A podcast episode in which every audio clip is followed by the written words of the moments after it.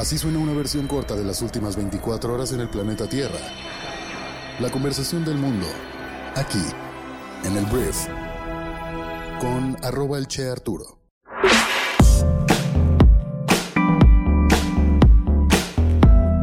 Muy buenos días, bienvenidas, bienvenidos a esto que es el brief para este viernes 24 de marzo. Yo soy Arturo Salazar, soy tu anfitrión y uno de los fundadores de Briefy y en este podcast vas a informarte con todas aquellas noticias que debes conocer para ser una persona bien informada y tener temas de conversación por la vida, caray. Eh, antes que nada, quiero decirte que este podcast es traído a ti por Briefy, nuestra aplicación móvil para líderes de negocios que te ayuda a mejorar tus habilidades de management invirtiendo 15 minutos al día. Espero que te genere mucho valor, puedes descargarla y probarla gratis durante 14 días y bueno, también también te quiero agradecer por estar aquí. Ya llegamos al fin de semana y pues sin más que decirte, vamos a comenzar con esto que es el brief. Vamos a arrancar hablando de México y tenemos que hablar del Instituto Nacional Electoral, que es el INE. Porque mira, después de un mes de que el Tribunal Electoral del Poder Judicial de la Federación ordenó a los diputados que la presidencia del el INE en su siguiente eh, mandato pues fuera dirigida por una mujer, Ayer ya se reunieron los diputados y diputadas de diferentes partidos y se aprobó ya oficialmente que la próxima persona encargada del INE sea una mujer. Este es un tema un poquito de paridad de género, es un tema de alternancia también, entonces todavía no sabemos cuáles van a ser los perfiles que van a eh, reponer a los consejeros electorales que salen este año, se están eligiendo, pero una mujer sería la próxima encargada del máximo instituto que vela por la democracia en nuestro país, ya se oficializó, será una mujer. Era un trámite, pero ayer ya se logró. Ah, vamos a hablar, vamos a hablar, perdón, ahora de otro tema que tiene que ver con las armas ilegales que llegan desde Estados Unidos a México. Hace algunos, tal vez meses, México, de hecho desde el año 2021 empezó todo esto. Déjame te cuento. México tiene ya algún rato intentando demandar a las empresas que producen armas en Estados Unidos de pues ser negligentes los quieren acusar de ser negligentes a la hora de que pues, las armas llegan a nuestro país de manera ilegal, llegan a manos de personas del crimen organizado y resulta ser que el crimen organizado pues tiene mejores armas que las personas que nos defienden a nosotros como ciudadanos. Entonces eh, México pues aventó, bueno el gobierno de México aventó esta propuesta muy muy agresiva de intentar demandar a un gremio muy protegido en Estados Unidos. De entrada, lo primero que hizo un juez fue desechar ni siquiera aceptó pues el hecho de que esto pudiera llegar a un juicio. Y pues México volvió a intentarlo y estaban pues en un periodo, en un proceso legal bastante atorado. Pero ayer un grupo de fiscales de Estados Unidos y otras organizaciones no gubernamentales también en Estados Unidos se sumaron a México en la batalla legal contra el tráfico de armas. Entonces, lo que está reclamando el gobierno de México y ahora estas instituciones son prácticas comerciales negligentes e ilícitas que facilitan el tráfico ilegal de armas a México. Entonces lo que ocurre ahora es que vamos a ver si con toda esta presión, estamos hablando de 18 eh, territorios de Estados Unidos junto a varias autoridades de seguridad y otras organizaciones, son las que están empujando que este caso se abra y realmente llegue a una corte y realmente pues se promueva un proceso para que las empresas que pues tal vez por debajo del agua, tal vez como que no saben, tal vez como que se hacen mensos, le venden armas a personas que van a traficarlas a México, paguen por lo que están haciendo. Y estábamos hablando de una suma multimillonaria en dólares de lo que se estaba pidiendo como indemnización. Ahora, te digo, este gremio está bastante protegido en Estados Unidos. Hay una ley que desde el año 2005, sus siglas son PLCAA, que protege a, los fabricantes de armas de lo que se haga con las armas que fabrican. Entonces vamos a ver si esto realmente tiene pies y cabezas, pero es interesante que algo que de hecho mucha gente se burló, de que, güey, ¿cómo vas a demandar a las armamentistas de Estados Unidos si son tan poderosas con los políticos? Pues al parecer podría ser que esto avance, y lo cual sería una gran victoria si podemos hacer pagar a esas empresas. Me gusta lo que estoy viendo. Vamos a hablar de economía en nuestro país y vamos a hablar de la inflación, que la inflación es la cantidad, o bueno, el porcentaje del aumento del precio de los alimentos y de los productos al consumidor. No, no, me voy a meter en temas más profundos. Eh, habíamos estado padeciendo desde, desde, que inició la pandemia un aumento en los precios. Esto era algo de mes con mes, andábamos en números súper altos y tocamos el punto más alto hasta ahora por ahí de agosto del año 2022. Ayer se informó según, em, ¿cómo se llama este instituto? Bueno, el INEGI, pero tiene un subinstituto. Eh, ahorita te digo cuál es. Aquí está, el Índice Nacional de Precios al Consumidor, que ya vi que no es un instituto, más bien es un índice. Em, la inflación se, se situó en 7.12% anual en el mes de marzo, lo cual ya esto lo que significa es que llevamos cuatro quincenas con disminuciones en los precios tras alcanzar este máximo nivel en agosto del año 2022. Son muy buenas noticias porque este dato ha superado todas las expectativas de los analistas que esperaban que la inflación llegara hasta un 7.26%. Tú dirás, ¿qué tanto es un 14? Es un punto 14%. La neta, cuando hablas de una economía tan grande como la mexicana, es mucho. Entonces, bueno, la reducción fue de precios agropecuarios y los energéticos los que permitieron que hubiera esta desaceleración en el mes de marzo. Entonces, buenas noticias, si los precios bajan, nos alcanza más la lana y la gente en México pues tiene para comprar más cosas. Tal cual, así se explica con manzanitas. Vamos a hablar ahora de China, porque mira, China trae un tema con su, propia población y con la comunidad internacional que tiene que ver con la verdad sobre la gente que murió luego de que China reabrió todas sus fronteras y bajó las restricciones por el COVID-19. China fue uno de los países que más se encerró con más medidas cautelares que casi casi te obligaban a hacerte pruebas de esas de la nariz que te picaban la nariz todos los días para poderte subir a un transporte público, fueron muy estrictos. Entonces, cuando reabren pues el mundo decía, bueno, a ver cómo le va a China, güey, porque pues la neta está cañón que de repente nada más abras el turismo y todo y pues vamos a ver cómo te va. Tienes demasiada población, más de mil millones de personas viven en China. Entonces, ¿qué sucede? Según una investigación de un medio que se llama Associated Press, bastante, bastante reconocido, esta reapertura sin tanto orden del tema del COVID en China podría haber causado cientos de miles de muertes. China reporta únicamente 90 mil muertes por esto y aproximadamente 80% de la población china ya se infectó con COVID-19 en seis semanas nada más desde que se reabrió el país, según estimaciones del mismo gobierno chino. Obviamente, como cualquier gobierno del estilo de China, van a decir que esto no es verdad. Y bueno, la cifra es de cientos de miles de personas, ellos dicen que son 90 mil. Hablando de China, vamos a hablar de TikTok, que es una empresa que su matriz está en China, se llama ByteDance, la empresa propietaria de TikTok, porque Xu Xu Parece un, juego de palabras, pero es el nombre del jefe de TikTok, el CEO de TikTok. Ayer fue a Estados Unidos a comparecer ante el Congreso de la Cámara de Representantes de Estados Unidos para hablar precisamente de pues este presunto espionaje del que acusan a TikTok y que con él están, en teoría, presuntamente, espiando a todas las personas que tenemos la aplicación. Entonces, básicamente, este Shu Si Shu lo que dijo fue que Chavos Chavas es solamente una aplicación de entretenimiento. La verdad es cuando yo leí varios artículos acerca de cómo terminaron los, los, congresistas esta sesión, la neta casi todo el mundo estaba muy escéptico de que esto fuera realmente verdad porque como que no supo dar pues los suficientes detalles y datos como para asegurarse los legisladores de que realmente no están espiando al pueblo norteamericano. Entonces algunos republicanos incluso pues volvieron a apoyar el tema de que se prohíba TikTok la descarga, el uso y todo en Estados Unidos. Y fue chistoso, ayer hablaba en Caching, que es nuestro podcast de noticias, pero de negocios, que está de manera exclusiva en Briefy.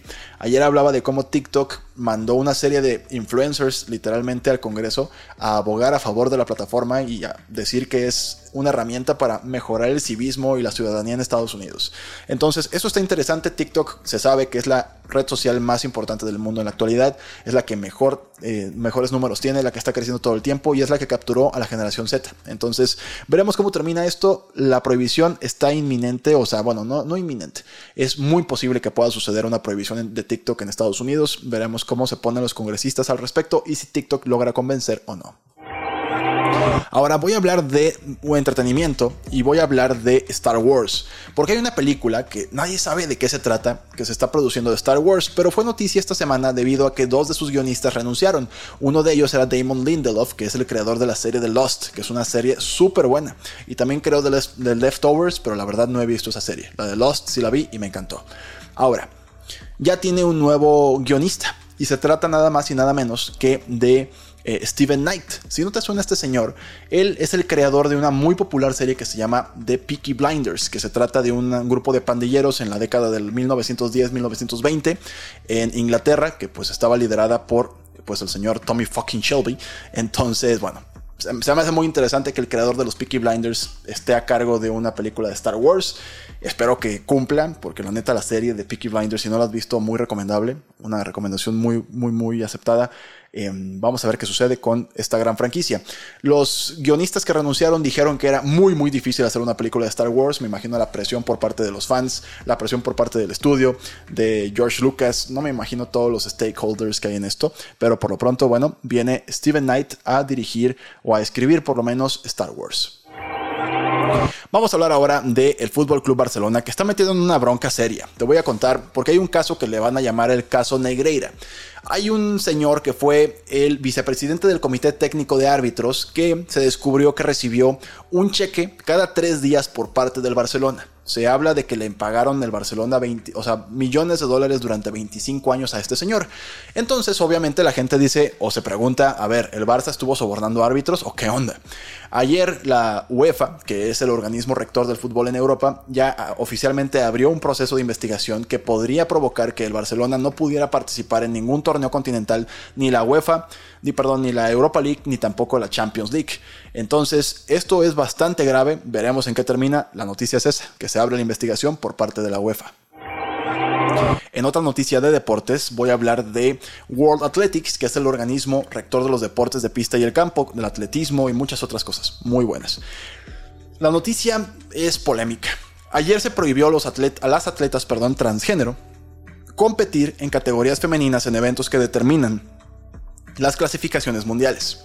Según los informes, no hay atletas transgénero actuales afectadas por este fallo, pero también hay un movimiento que planea reducir el nivel permisible de testosterona en atletas transexuales para eh, pues tal vez bajar un poquito el rendimiento de las mismas.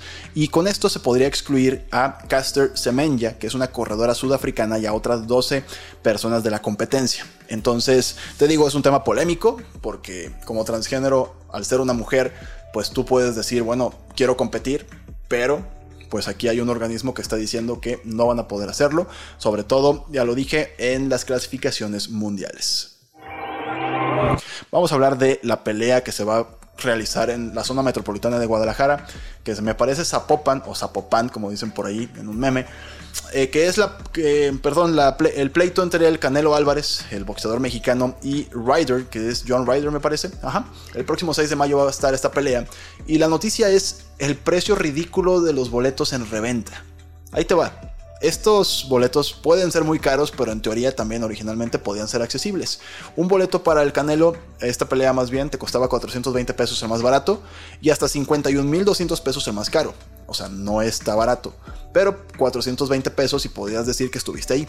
La reventa llevó a los boletos más baratos a 2 mil pesos y a los más caros a 250 mil pesos más tarifas ahí de comisiones y todo eso, que son 20 mil pesos más. 270 mil pesos por ir a ver al Canelo Álvarez al estadio de las Chivas.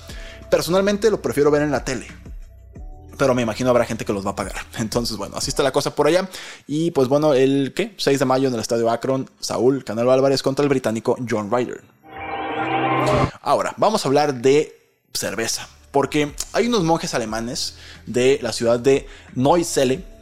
Estaba viendo una. La noticia es bien tricky de leer. Porque hay una palabra que es el Kloster Brauerei. Kloster Brauerei, que significa el monasterio. El monasterio de. Más bien, la cerveza del monasterio de Neuzele. Y básicamente estos monjes alemanes trabajaron con diferentes socios tecnológicos y fueron fondeados de hecho por BMW para crear su primer producto en polvo, que es una cerveza sin alcohol, muy alta en dextrina, que ha sido elaborada mediante métodos totalmente normales, o sea, convencionales, pero luego la procesaron y, y, fue preparada para hacer cerveza en polvo. Tú dirás, ¿para qué demonios quiero cerveza en polvo? Tiene muchos beneficios económicos cuando hablamos del transporte, porque tal cual le pones agua y se hace cerveza. Entonces se puede enviar al 10% del peso la misma cantidad de cerveza una vez que le pones agua. El tema de que no tenga alcohol, por supuesto que es bastante polémico la neta, digo, el tema del alcohol en la cerveza entiendo que se realiza a través de la fermentación. Entonces no estoy muy seguro si esto puede terminar siendo una cerveza con alcohol, con un método que le agreguen el, alcohol. No estoy muy seguro de eso. Pero para la gente que no toma, pero sí toma cerveza eh, sin alcohol, el hecho de que pueda ser en polvo, sobre todo en temas económicos, es una buena innovación. Que bueno, los monjes si lo patentan, que me imagino ya están en eso, pues se van a papear con las regalías de este invento que realizaron en conjunto con eh, BMW y diferentes socios tecnológicos. Antes de irme te quiero hacer la recomendación del día en Briefy, que es un artículo que puedes leer o escuchar en el podcast que se llama Los robots están cambiando la cara del servicio al cliente. Hoy en día la robótica está ya aquí, hay bots, hay diferentes formas de robots, no te imagines solamente robotinas o tal cual un robot humanoide, pero el tema es que ya están... Em, teniendo la capacidad de ayudarte a trabajar con tus clientes. Entonces, este artículo que hace es primero desmentir los mitos acerca de los, robots en estas funciones y te recomienda la mejor forma de implementarlo en tu negocio según el tipo de negocio que tienes. Esto lo puedes leer o escuchar en 3 minutos y como te lo dije al principio, puedes hacerlo totalmente gratis porque Briefy tiene 14 días de prueba en los cuales puedes probar la plataforma y explorarla durante dos semanas totalmente libre y que leas o escuches los podcasts de los libros que tenemos resumidos para ti, los diferentes, em, las tendencias que tenemos para ti. Hay muchísima información relevante para tomadores de decisiones en nuestra plataforma, entonces estoy seguro que te darás cuenta de todo el valor que tiene y esperamos que te genere mucho valor. Entonces, por último, quiero agradecerte por haber estado aquí este viernes conmigo. Gracias por darle like a este podcast en YouTube, si nos estás viendo por ahí, déjanos un comentario, suscríbete por favor para seguir creciendo en esa comunidad y bueno, nos escuchamos el próximo lunes en la siguiente edición de esto que es el brief. Yo soy Arturo, adiós. Yeah.